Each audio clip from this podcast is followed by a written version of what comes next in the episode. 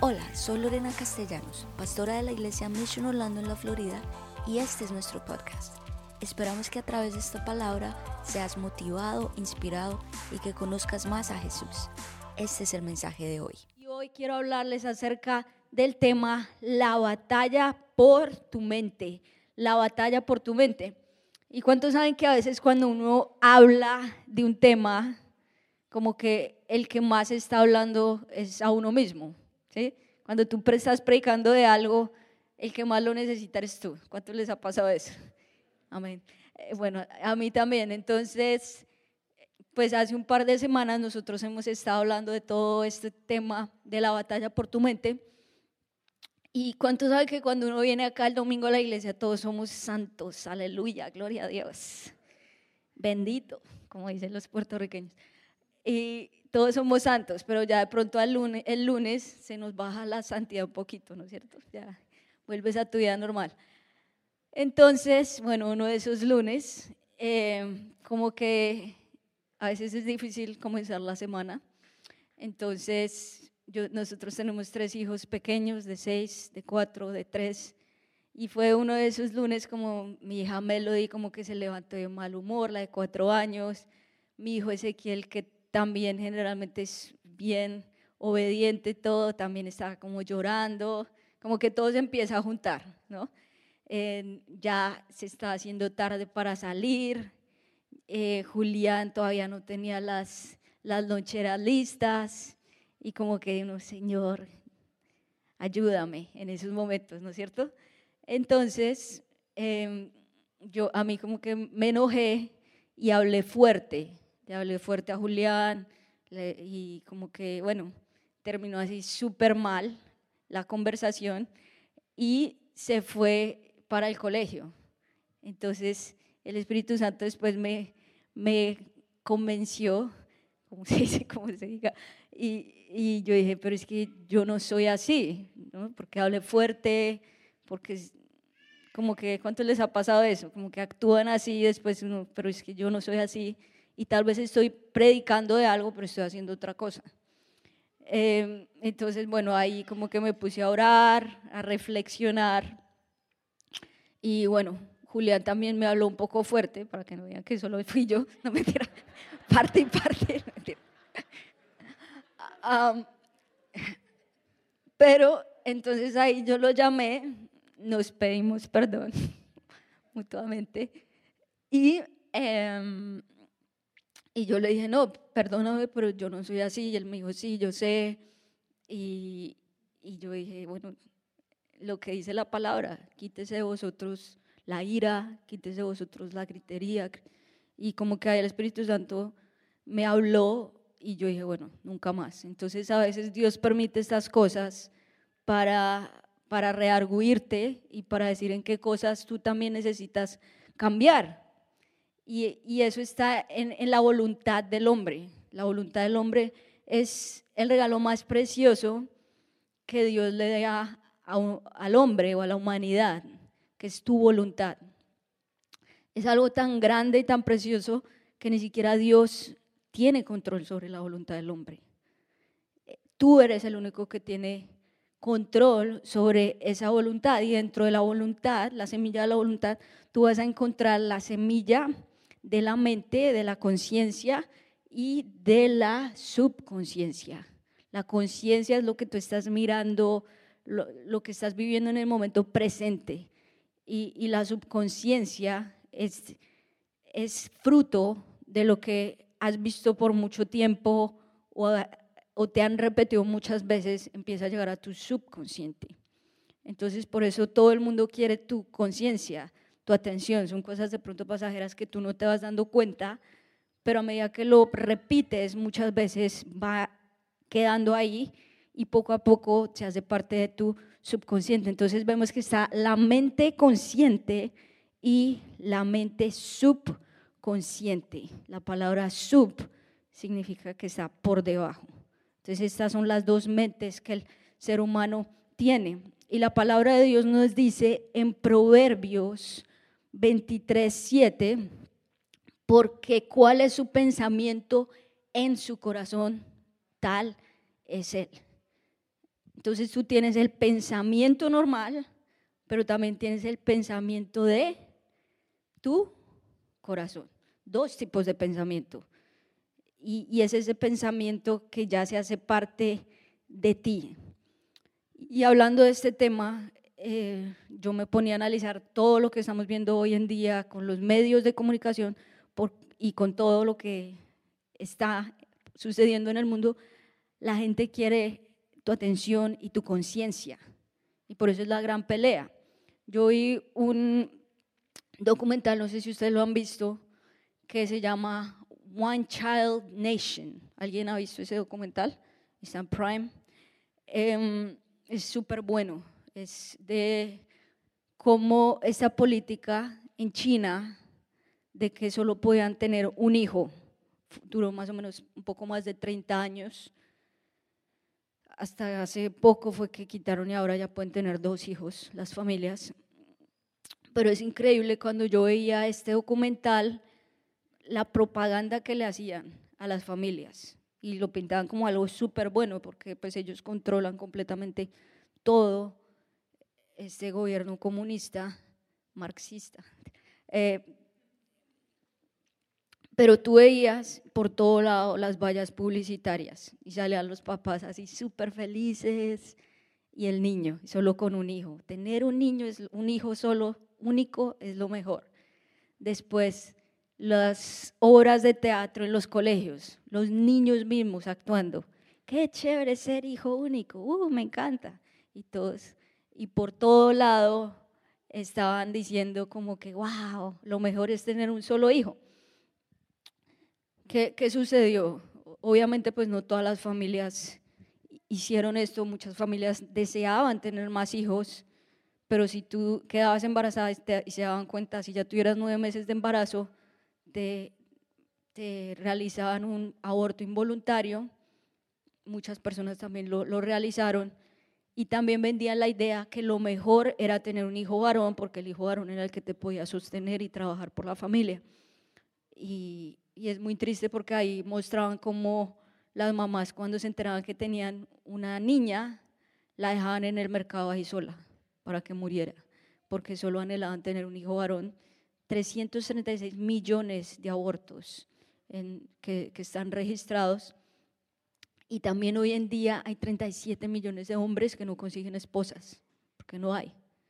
Entonces es algo muy, muy triste, pero lo que más me, me impactó es que cuando esta joven, la que hizo este documental, ella alcanzó a nacer como un año antes de que empezara todo eso, entonces ella sí tiene un hermano pero ella les preguntaba, iba, ella ya vivía acá en los Estados Unidos, pero ella iba allá a China, les preguntaba a los vecinos y mucha gente como que no, pues eso era lo necesario para hacer, para ese momento, como que igual defendían esas políticas, porque fue lo que tanto escucharon y como que ya se hizo parte de su subconsciente.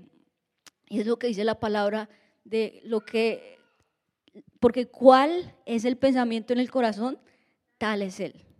¿Cuál es el, tal es el pensamiento, cuál es el pensamiento del corazón, tal es él. Entonces tú eres lo que hay en tu mente subconsciente. Eso es lo que tú vas a hacer eventualmente.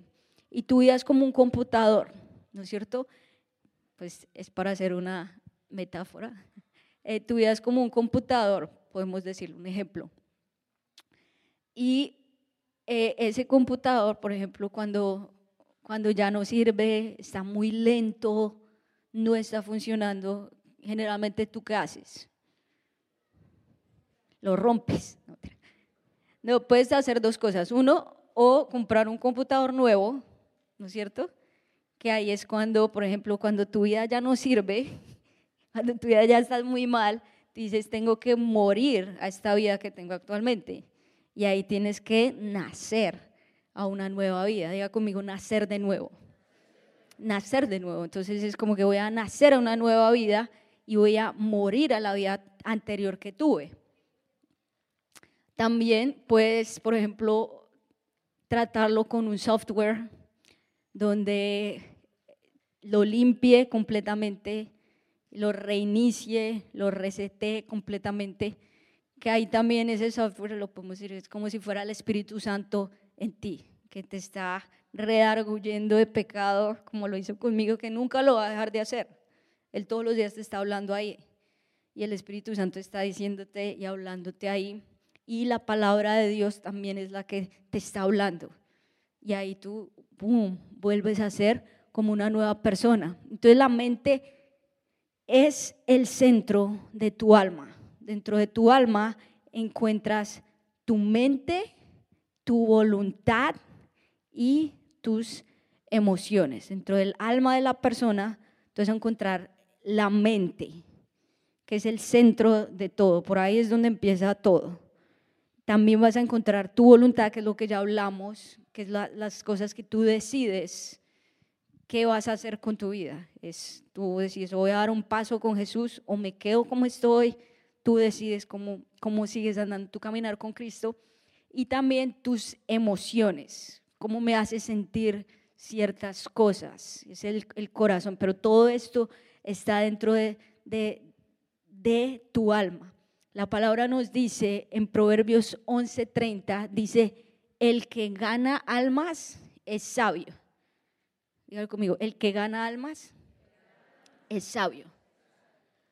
O sea, hay una lucha muy grande en el mundo por tu alma. Y nosotros como cristianos, pastores, también lo que la gran meta que tenemos es que tu alma no se pierda o las almas que Dios nos dé la oportunidad de tocar, sino que esas almas vayan y tengan un propósito para que puedan después vivir una vida con Cristo hasta la eternidad, porque cuántos saben que esta es una es, este, nuestro tiempo acá en la tierra es pasajero. Entonces es tu, tu alma la que va a estar conectada con Jesús. Y el, y, el ser humano está conformado por, por tres cosas, que es tu espíritu, tu alma y tu cuerpo. Lo que tú recibes en tu cuerpo lo vas a alimentar al alma. Y lo que tú recibes también de tu espíritu lo vas a alimentar al alma, pero al final de cuentas el que va a decir es el alma. A veces el, estar acá en la iglesia, el, ganar el cuerpo a veces es fácil, porque por ejemplo, si ya alguien te invitó a la iglesia o, algo, o a algún lugar X, ya tu cuerpo está ahí, pero eso no significa que tu alma esté ahí. O tu espíritu también, tú haces una oración de fe y dices, Señor, acá me rindo ante ti, quiero nacer de nuevo ahí ya tu espíritu se conectó con el Espíritu de Dios, como que ese anhelo espiritual de estar con Jesús. Pero al final de cuentas, tu alma es lo que sí toma mucho más tiempo para que se conecte con Jesús. Entonces, por eso es esa lucha del cuerpo, del espíritu, para lograr que tu alma se conecte con Jesús. Ahora vamos a ver tu cuerpo. El cuerpo tiene los sentidos. Entonces así es como lo primero que tú vas a recibir. Entonces, por ejemplo, lo que tú ves, ¿no? ¿Qué es lo que tú estás viendo y que estás permitiendo ver a diario? Porque por ahí es lo primero que va a afectar tu vida. Por ejemplo, cuando empezó todo lo del COVID, a mí me pasó todos los días esa primera semana, cuántos casos, y todos los días uno y en mi condado, yo estaba en ese momento en Miami, en mi, en mi ciudad, en mi barrio, en mi, en mi vecino, bueno, uno ya empieza como se pone todos los días ahí a mirar eso y ya me empezó como a dar temor y, y yo dije, pero esta no soy yo. Entonces ya tomé la, la decisión, no voy a ver noticias y ahí se me acabó el COVID a mí, gracias a Dios. Y es porque yo decía, wow, esto me está afectando a mí mentalmente por lo que estaba viendo. Y yo escuchaba, por ejemplo, cuando vino la, la gripa española, vino un presidente dijo, ¿cómo vamos a acabar esta gripa? Pues dejando de hablar de esto. Entonces habló con los medios de comunicación y en esa época se pusieron de acuerdo, dejaron de hablar de eso y se acabó la gripa. Sigue hasta el día de hoy, pero imagínate si tú tuvieras igual todos los días. Hoy cuántas personas se murieron de gripa, muchos más que de COVID. Y si tú todos los días tuvieras eso, pues estarías también súper con mucho temor. Y, te tratan de fundir temor de un virus donde solamente el 1% de la, de la población eh, fallece. O sea, tienes un 99% de chance de sobrevivir, pero lo que sí están haciendo a través de todo es tu mente. Ese es, ese es el virus más grande, es tu mente. Entonces, ¿qué estás viendo tú? También hablaba con una persona que me decía, no, yo entraba a las redes sociales, no seguía a muchas personas, pero seguía las noticias y las noticias de mi país. Eh, entonces, y decía, eso me afectaba muchísimo y yo llegaba a mi casa súper preocupado y no, muy negativo, porque todo lo veía negativo. Un día tomó la decisión, voy a cerrar estas redes sociales y dijo, desde ahí estoy con paz. No volví a hablar nada negativo y a la gloria de Dios estoy feliz.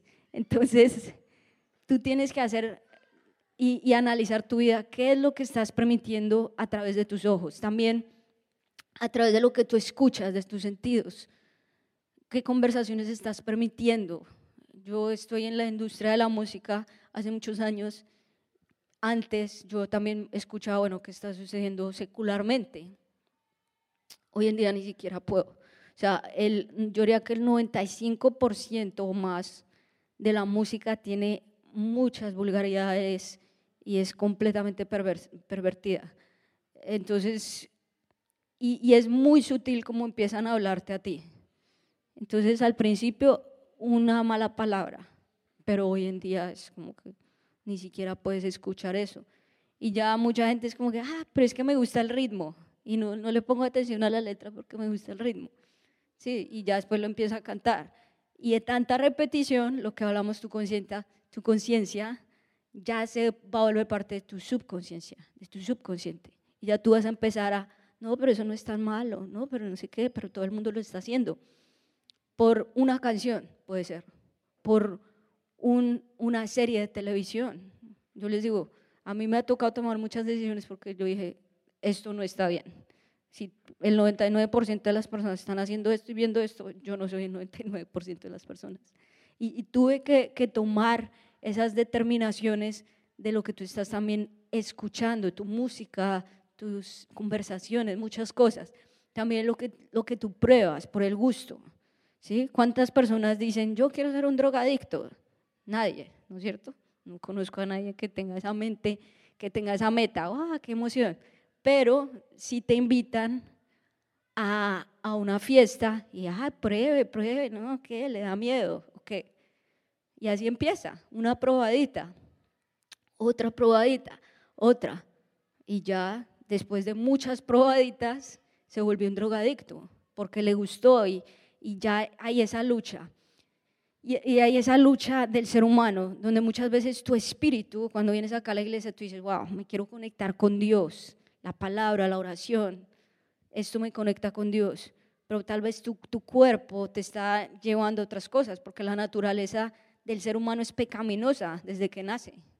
Y si tú no estás consciente de esto, pues vas a inclinarte más hacia el pecado. Y es esa lucha donde volvemos a, tu espíritu, tu alma y tu cuerpo. Y tal vez tu espíritu acá dice, no, quiero comprometerme con Dios, quiero servirte, Señor, dame tu corazón. Pero después tu cuerpo recibes una llamada de una persona de tu ex que sabes que nada que ver y tú, ay, pero es que está lindo, me está llamando. O tal vez estás en tu matrimonio y te empieza un compañero del trabajo a hablar, a mandar un mensaje de texto. ¿Y cuántos saben que aún de casados tenemos que cuidarnos aún más?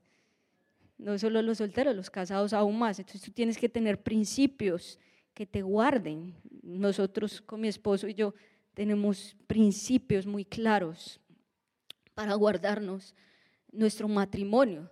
Entonces tal vez tú dices, no, pero Señor, pero ahí tu cuerpo te está llevando a hacer otras cosas. Y es una batalla de estas dos cosas y al final tu alma es la que decide qué vas a hacer.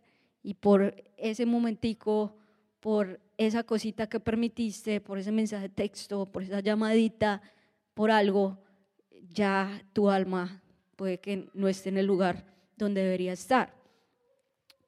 Y Marcos 4:24 nos dice, presten mucha atención a lo que oyen. Cuanto más atentamente escuchen, tanto más entendimiento les será dado. Presten mucha atención a lo que oyen. Y, y la palabra nos dice que la fe viene por el oír. y el oír por la palabra de Dios. Entonces, ¿cuánto tú estás meditando en la palabra? Lo del domingo no es suficiente, es algo que tienes que alimentar a diario. Presten mucha atención a lo que tú oyes, muy atento, muy intencionalmente, porque estamos en esa gran batalla y el reino de Dios está peleando por tu alma. ¿Sí sabían eso? Dios con sus ángeles están peleando por ti. Nosotros también la iglesia estamos intercediendo por ti. El hecho que tú estés acá hoy es porque alguien oró por ti.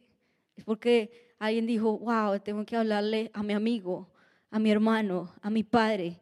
Y oraron por ti, porque eh, hay una guerra en, en los lugares celestiales. Y también el reino de las tinieblas está peleando por tu alma. Y es increíble cómo cada vez este mundo se está inclinando mucho más a la maldad. ¿Cuántos se están asombrando de eso? O sea, este país que es un país fundamentado en la palabra de Dios, yo digo, wow, ¿qué está sucediendo?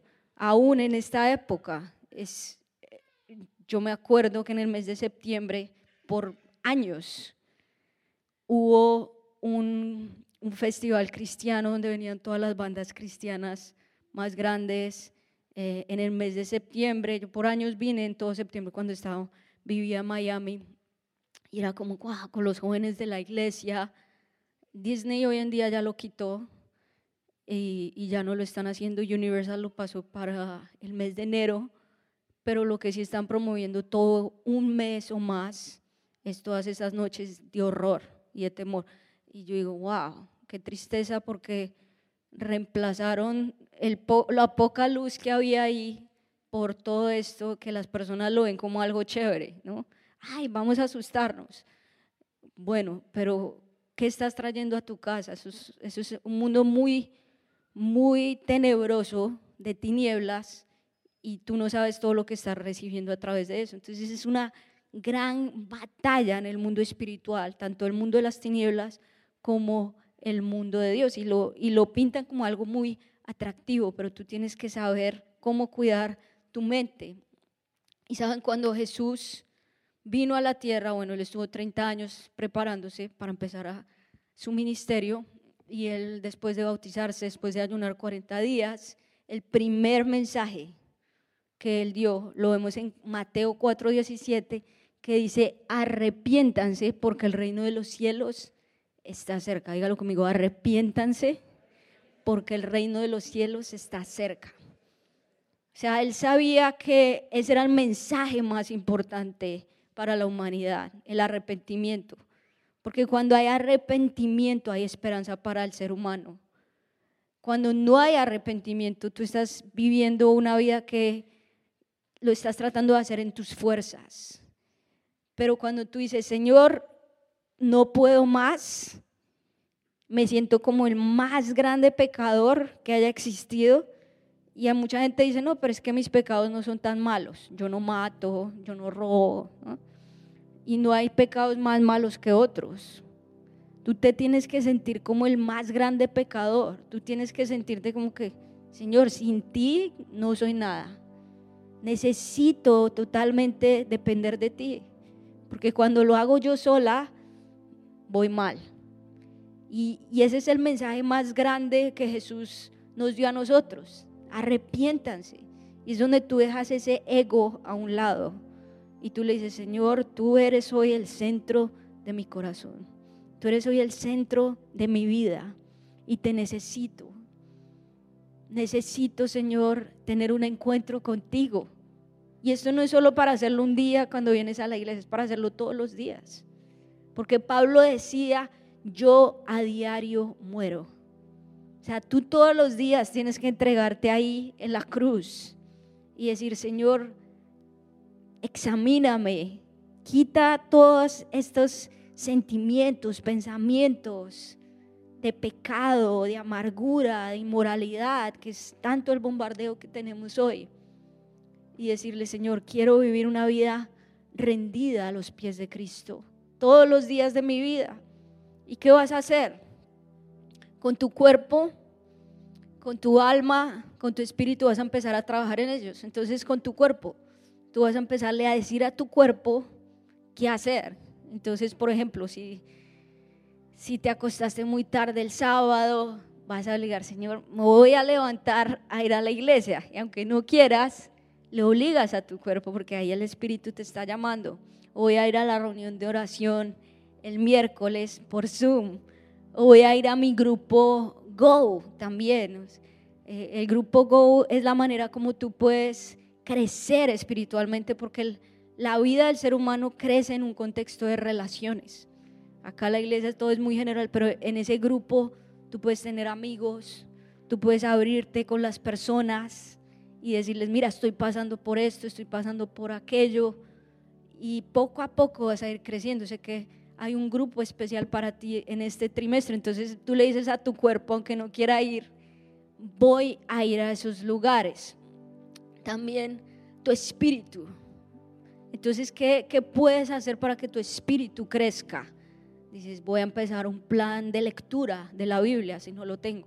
Por lo menos 5 o 10 minutos al día. Voy a empezar a orar por lo menos un minuto. Empieza por algo, pero empieza a hacerlo. Y, y así poco a poco vas a empezar a crecer espiritualmente. Vas a también a, acá en las reuniones, vas a tomar nota, vas a decir, wow, ¿qué, ¿qué, es lo que Dios me habló? Vas a reflexionar durante la semana, de pronto vuelves a escuchar el podcast y, y son cosas que te ayuden. Puedes también escuchar libros. ¿Qué es lo que te va a ayudar a crecer espiritualmente? Y también de tu alma, porque eso que empieces a, a recibir se vuelve, a ser, se vuelve parte ya de tu alma. Y vas a empezar a analizar eso. Entonces te dejo esta tarea que tú lo pienses durante esta semana, si lo quieres anotar ahí, si trajiste tu Biblia, tu cuaderno o en tu celular o si le quieres tomar una foto, vas a pensar en esas tres preguntas. ¿Qué voy a limitar? ¿Qué voy a eliminar? ¿Y qué voy a comenzar a hacer? ¿Qué voy a limitar? De pronto hay hábitos que tienes por años y, y no has podido salir de ellos. Yo, por ejemplo, empecé a ser súper consciente del tiempo que estaba en mi celular lo empecé a limitar muchísimo y, y, donde estoy estoy presente. Si estoy con mis hijos, estoy presente con ellos. Si estoy en mi casa, estoy presente. Si estoy con ustedes, estoy presente. No estoy, no estoy en, en mi celular. Empecé a limitar eso. No sé para ti qué sea. Unos videojuegos, eh, tiempo con, no sé, personas que no te convienen, que te sacan de tu propósito, de tu caminar con Dios. ¿Qué vas a eliminar? No sé, una amistad, una aplicación, no sé para ti qué es lo que tengas que eliminar y qué vas a comenzar a hacer. Entonces ya son como acciones claras de que voy a empezar un, un plan de la Biblia, voy a empezar a orar tal día, por lo menos un hábito nuevo, voy a empezar a orar todos los días por lo menos cinco minutos hasta ahora. Lo que tengas que hacer, piénsalo durante esta semana, escríbelo, qué voy a limitar, qué voy a eliminar y qué voy a comenzar a hacer. Y así como el alma es el centro entre tu espíritu y tu cuerpo, también Dios nos dice que Él es el, el centro entre Dios y los hombres. Jesús es el mediador entre Dios y los hombres. Y la palabra de Dios no lo dice en primera de Timoteo 2:5, que dice, porque hay un solo Dios y un solo mediador entre Dios y los hombres, Jesucristo hombre, una sola persona que nos puede acercar a Dios y su nombre es Jesús. Es la esperanza para la humanidad. Sin Él no somos nada. Y es como, Señor, ¿cómo puedo conocerte más? ¿Cómo puedo salir de donde estoy? El único que puede ayudarte es Jesús. No hay otra persona que te pueda ayudar. Jesucristo, Él es el mediador. Y si no has comenzado una vida con Él, Piensa cómo puedes comenzar a conocerlo más. Lo único que tú necesitas es tener fe y recibirlo en tu corazón. Juan 16, 33 nos dice, les he hablado de estas cosas para que en mí tengan paz. En el mundo tendrán aflicción, pero tengan valor. Yo he vencido al mundo. Dígalo conmigo, yo he vencido al mundo. Dios quiere traerte paz. Dios quiere liberar tu alma. Tal vez por años has estado con mucha opresión, hábitos por años. Y saben, la, la Biblia por eso le dice también a los jóvenes, jóvenes, huyan de la tentación, huyan de la maldad, porque se van a ahorrar de muchos años tal vez de, después de cómo, cómo salir de estas cosas. De pronto ya no eres tan joven, igual vas a decir, voy a huir de estas cosas y voy a acercarme a ti Jesús. Y Jesús quiere liberar tu mente, Él quiere liberar tu alma, Él quiere sacarte tal vez de esa opresión que has tenido por años. Y si tú ves, tal vez has estado adicto a algo y dices, pero ¿cómo voy a poder salir de esto? Adicto a la pornografía, adicto a las redes sociales, adicto a los videojuegos, adicto tal vez eres a las drogas, no sé cuál sea tal vez tu adicción, pero Dios quiere liberarte de eso. Él quiere hoy tener y tomar el control de tu mente, porque para Dios no hay nada imposible. Yo siento que Dios va a comenzar a liberar tu vida y te va a dar una nueva vida en Cristo. Lo único que tú quieres decir y lo único que tú tienes que hacer es decir, Señor, acá estoy dispuesto.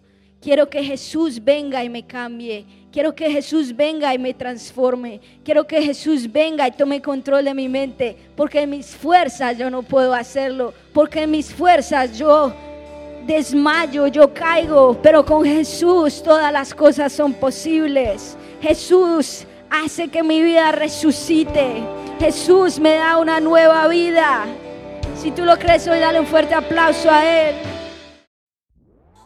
Gracias por escucharnos. Esperamos que este mensaje haya sido de gran bendición para ti.